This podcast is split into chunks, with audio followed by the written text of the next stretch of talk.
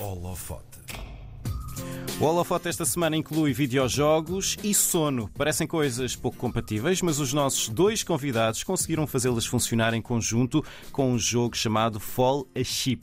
Um jogo que lhes valeu o prémio Novos Talentos FNAC na categoria de videojogos. Para uma jogatana em formato de conversa, hoje recebemos o Carlos Pedroso e a Inês Ribeiro. Obrigado Olá. por terem vindo. Bem-vindos à RDP Obrigada Internacional. Ainda por cima vieram de. ah, não, não de longe, mas de um pouco mais de longe do que estávamos à espera. Ora, a sinopse diz que é um jogo de puzzles onde entramos na cabeça das pessoas para ajudá-las a dormir, arrumando ovelhas, ou se calhar eh, carneirinhos, que é como, como se costuma usar mais em, em português. O que é que é este Fall Ship? Qual é o objetivo e como é que se joga? Ok, eh, o Falling Ship é um jogo onde se joga com um personagem chamado Dr. Hampshire que criou uma máquina que permite entrar na cabeça dos pacientes e sim organizar ovelhas para ajudá-las a, a adormecer. E basicamente o jogador consegue empurrar as ovelhas, consegue empilhá-las em cima e tem de tentá-las organizar dentro da cabeça e esperar que consiga passar os níveis, porque o jogo por acaso é um bocado difícil. É difícil? Exatamente. Sim. Ah, e o, o, o Dr. Hampshire é, é, hum, aquela ovelha negra, não é? Ele transforma-se na ovelha negra que anda lá. Exatamente. É Ele descobriu um método para se inserir na cabeça dos pacientes Sim. e arrumar um bocado a confusão que não deixa uma pessoa dormir. Dizer isso. Vocês, vocês criaram também esta, hum, esta história, este enredo para, para o jogo. Ah, co- como é que se lembraram É, disso tudo? É uma história um bocado engraçada. Na altura que estava a começar a fazer o jogo de puzzle e não tínhamos o tema, por acaso eu andava com muitos problemas em adormecer e no meio de uma dessas noites que estava, ai, eu não consigo dormir, quem me dera que houvesse tipo uma máquina que me fizesse adormecer. E daí tipo cresceu a ideia, basicamente. E depois começaste a escrever logo ah, o enredo ou passaste logo para o jogo? Como é que, como é que funcionou a construção? Existem sempre maneiras diferentes de Uhum. criar um projeto. Nós, neste caso, primeiro criámos um protótipo que funcionasse e depois daí é que tentámos encaixar o tema. Hum. É, À medida que vamos fazendo, vamos adaptando um bocado com o processo e o que faz mais sentido, porque às vezes pensamos numa coisa e depois estamos a fazer e a jogar e se calhar não se percebe tão bem, temos de mostrar à pessoa de outra maneira e adaptamos um bocado a história e assim Uhum. para tornar melhor. Vamos tentar fazer uma, uma coisa difícil, porque não temos imagem aqui, estamos, estamos só a conversar. Vamos tentar fazer quem nos ouve eh, perceber como são os cenários, como é a mecânica, como é que a pessoa se mexe dentro do jogo. Conseguem ajudar-nos nisso? Um bocado difícil. Ah, o jogador mexe-se em quatro direções, mas num espaço 3D, por isso também pode ir para cima e para baixo, mas Uhum. pode cair. Ah, como, é, que- como é que eu explico que O, estamos dentro? jogo- o nosso jogo é quase que se divide em ilhas. Hum, Ou seja, primeiro entra-se na cabeça de uma pessoa que é, é uma zona vasta uhum. e essa zona leva a vários níveis, ou seja, cada zona tem várias, como se fossem portinhas. Hum. E dentro de cada portinha a pessoa chega a uma ilha onde repara que tem as ovelhas desordenadas Uhum. e tem ahm, palha, que é para ela, e é suposto levar as ovelhas à palha para as ovelhas irem dormir Certo. para aí. E é sempre a fazer isso até a mente da pessoa estar organizada e feliz e em paz para adormecer. E quando a pessoa adormece, passa para outra pessoa. E o trabalho dele é, basicamente, todas as noites, ajuda várias pessoas a dormir. Uhum. Estavas a dizer, Carlos, que é um jogo difícil. O que é que, que, é que faz dele Difícil. difícil? Ah, é, é interessante porque nós, como desenvolvedores de jogos de puzzle, como nós sabemos a solução, nunca conseguimos julgar a dificuldade, né? Ah, por isso o que nós fazemos são os playtests, tipo, temos pessoas a jogar ah, o nosso jogo Uhum. e nós a fazer o playtest, playtest descobrimos que yeah, é difícil o jogo. Uhum.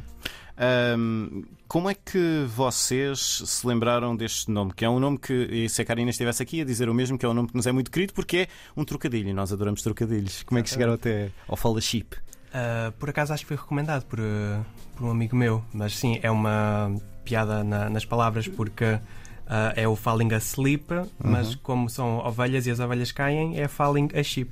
Ah, nem tinha pensado na parte das ovelhas a cair. Exatamente. Só tinha mesmo pensado no, no, no asleep. Interessante, interessante. Como é que. eh, Eu suponho que fazer um, um jogo dá um- uma trabalheira desgraçada, para pôr as coisas assim desta maneira. Como é que vocês eh, dividiram o trabalho entre vocês? Quem fez o quê? Em, em que passos? Ah, eu e Inês somos uma equipa que está bastante ah, focada, cada um tem o seu. ahm, a melhor área onde é mais Uhum. especializada. Ou seja, eu fico mais com a parte técnica, como é a programação e o design, e a Inês é mais a parte artística. Uhum. Mas, mas sim, dá, dá, dá trabalho. Ainda por cima Uhum. só somos duas pessoas e há jogos normalmente são feitos com equipas grandes. O que é que avança primeiro, nesse caso? A programação e design. Temos Sim. de saber se o jogo funciona e é bom. Sim. Depois é que vem mais a, a parte artística. E depois, na, na parte da, da imagem, ahm, temos um, um aspecto quase ah, assim, grandes, grandes blocos, não é? Quase como, como o Minecraft, para, para quem está mais, mais próximo. Porquê é que fizeram essa, essa opção? Ah, o estilo chama-se voxel. Voxel? Pixel é muito conhecido, não é? Sim. O voxel é um pixel 3D. Ah, Ou seja, o voxel é a unidade do cubinho. Sim. E nós ah, começámos a trabalhar com esse estilo já há uns anos para outros projetos. E é um estilo que nós gostamos muito. É, é quase um bocado a nossa imagem de marca Uhum. para este estilo de jogo. É fazer voxel, estilo fofo, entre aspas, que Sim. eu gosto muito de cores vivas e de coisas fofinhas. Por Sim. isso é, o estilo vem assim já de trás. E há uma grande palete de, de cores no jogo, conforme as ilhas temos umas mais cinzentas e chuvosas e outras muito mais Exatamente. alegres, não é? Nós temos, eh, nas Alegres, temos vários, vários temas, de, por exemplo, floresta, prado, e tento mexer assim um bocado com as cores. E depois no jogo há uma zona de pesadelos, Uhum. que são níveis ainda mais difíceis. Sim. mais difíceis. E aí é um pesadelo, por isso é tudo escuro e triste. Uhum. Quais foram para vocês os maiores, eh, as maiores dificuldades ou os maiores desafios a criar o, o Falling a Ship? Hum, trabalhar em jogos é um bocado complicado, principalmente quando não, não sabemos o que estamos a fazer ou como é que o projeto vai evoluir. E sinto que foi um bocado isso. Nós fomos tipo, íamos fazendo, íamos vendo o que é que ia resultar e o que é que não ia resultar. Mas quando temos muitas opções, tipo, não sabemos a direção em que queremos ir e é um bocado intimidante essa parte. Uhum. Ah, além disso, para mim, foi fazer os níveis. É, é, é, é difícil fazer níveis de puzzle. Acho que ainda também senti-se um bocado perdida no início para, para encontrar a, a temática ou o visual que ela queria. Uhum. Estamos a falar de quantos níveis? Ah, no projeto para a FNAC, acho que são à volta de 30 níveis. Certo, Exato. sim. Mas tem... Talvez no futuro, quando se fizermos uma versão ainda maior, tipo uma versão comercial, seria tipo o dobro ou um bocadinho ainda mais do dobro. de- eh, já, já, já vou perguntar-vos quanto, quanto é que. Ou, ou pergunto-vos já quanto, quanto tempo mais ou menos é que demora eh, a resolver um nível. Portanto, o utilizador, o jogador, quanto tempo é que vai ter de estar dedicado? Depende totalmente de pessoa por pessoa. Eu de vez em quando faço níveis muito, que eu acho que são muito difíceis e uma pessoa passa tipo em 5 minutos e depois Uhum. um nível que eu acho que é fácil e demora meia hora a passar um nível, por isso. Depende sempre de pessoa para pessoa. Uhum. Por isso é impossível dar uma, uma resposta certa. Como é que a pessoa descobre como é que se resolve aquele nível? É, é- é- é ir testando ou visualmente tem logo as pistas para, para, para, para, para passar? Uh, nós gostamos, na comunidade de jogos de puzzle, nós gostamos de dizer que existe um momento ahá. E Uhum. é basicamente, pelo menos com o meu jogo, eu quero que a pessoa vá explorando até tentar uh, racionar uh, e ver como é que será que é daí. Depois é tentar o momento ahá, é assim que se passa e depois consegue passar. E o jogo vai ensinando. Há sempre uns níveis iniciais em que Uhum. apresentamos uma mecânica, por exemplo, os pistões. E nós mostramos, ok, isto faz isto.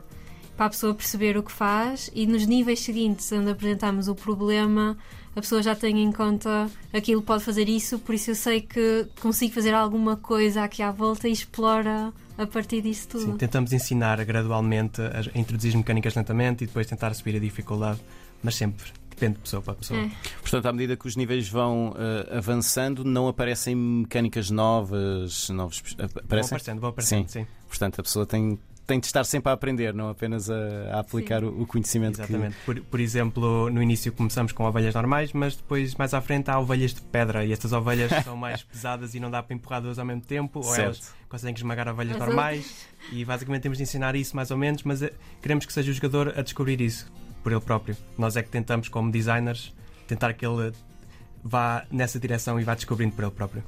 Quanto tempo é que vocês dedicaram a, a- a desenvolver este, este jogo, esta versão que usaram depois para a candidatura? Este projeto para a FNAC foi à volta de um ano.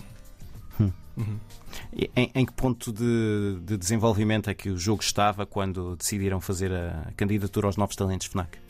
Ah, como é que foi? Estávamos mais ou menos a. Já tínhamos, por exemplo, 20 níveis e alguma arte, mas depois tivemos de fazer um paciente totalmente novo, mesmo de propósito, para, para termos assim um início e um fim para, para este projeto. Uhum. O que é que era pedido na, na, na candidatura ao prémio? Acho que é bastante relaxado uh, as regras. É uma Acho- demo, não é? é só uma demo que tem de ser feita há pelo menos dois anos, né? É. Ou um ano. Uma demo jogável, ou Tem de seja, ser tem jogável, de ser algo basicamente. Conseguível de se jogar, entre aspas, e é basicamente isso. E vocês entregaram logo 30 níveis de, de demo jogável. Exatamente. Isso é um jogo completo. Quase completo, sim. Basicamente. Uh, Porquê é que decidiram fazer esta candidatura aos prémios, uh, aos, aos talentos novos? Ai, vamos lá bem. Aos novos talentos FNAC. Como já estávamos a desenvolver o projeto, acho que não, seria um bocado parvo não tentarmos ir com esta candidatura. Uhum. Nós não, não fomos com expectativas de ganhar, ah, mas pronto, correu bem. Então qual foi o vosso, o vosso momento. uh, neste caso não é um momento ahá, uh, um momento ahá, é um momento uau. Ganhamos mesmo. Como é que vocês reagiram a- nesse momento? Nós queríamos ganhar, nós pelo menos queríamos as menções honrosas, Sim. que vinha já com um prémiozinho e nós iríamos ficar muito felizes também, só nós aparecemos lá. E pronto, passaram as duas menções honrosas e nós. oh, Nós desanimamos muito por A acaso. sério? Sim. "Oh, Nós viemos de propósito também a Lisboa, mesmo para, para ver, e pensávamos que talvez conseguimos as menções honrosas, e depois veio o nosso nome e eu até meti as mãos à cabeça, tipo, ai, a sério? Trazer um discurso preparado? Alguma coisa para dizer? Muito pouco, e acho que gaguejei um bocado no discurso, por acaso.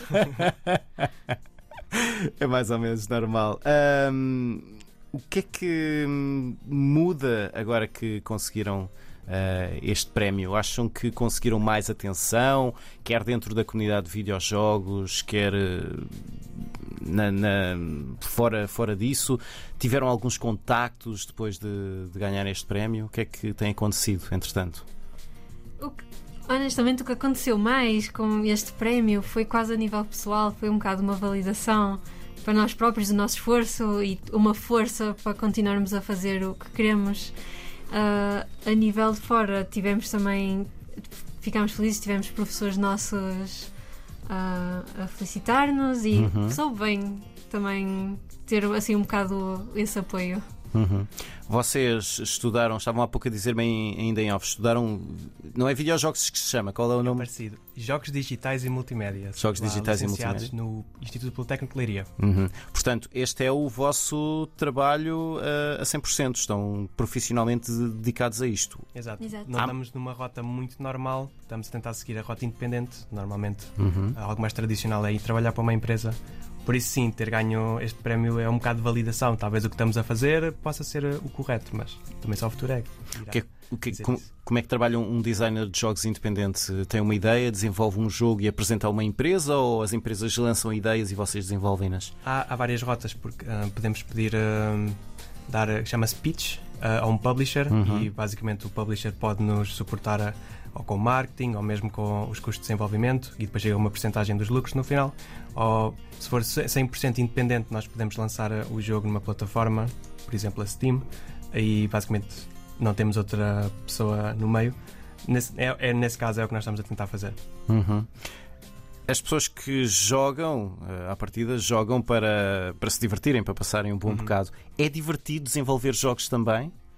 É divertido, temos seus momentos um bocado horríveis e, Sim. Sim. um bocado deprimentes, mas isso é com tudo. Principalmente quando é uma área artística, há sempre esses momentos. Não é tão divertido, mas também é divertido. Nós, nós, para nos divertirmos fora, jogamos, por isso Exato. descansamos. de- descan- o nosso descanso de fazer jogos é É jogar os jogos dos outros, porque os vossos Exato. próprios já sabem Sim, aquilo sim. de trás para a frente, de Exato. frente para trás. Só para terminarmos, uh, onde é que as pessoas podem jogar uh, o, o Fellowship? Ah, neste momento a versão não está assim, tipo, assim disponível, mas acho que se forem ao site do, da FNAC Novos Talentos tem lá o demo que podem experimentar. Hum, não tenho. Mas pronto, eu fiquei, fiquei muito curioso, muito curioso para jogar. E, e de futuro querem. ahm, que, que, que, que caminho é que querem dar a, a- este jogo? Querem lançá-lo numa versão maior, através for de algum possível. publisher, independentemente? Se for possível, independentemente, mas se for Uhum. possível, se, ah, há sempre a chance de nós não conseguirmos ah, lançar, porque é assim que acontece no- nesta realidade de videojogos. Mas vamos tentar, pelo menos. Muito bem. Carlos Pedroso e Inês Ribeiro eh, criaram este jogo chamado Fall a Ship. Vale a pena pesquisar, vale a pena ver imagens, vai ficar muito curioso. Venceram o prémio Novos Talentos FNAC na categoria de videojogos e foram os nossos convidados de hoje no Holofote. Muito, Muito obrigado por terem vindo. Obrigado.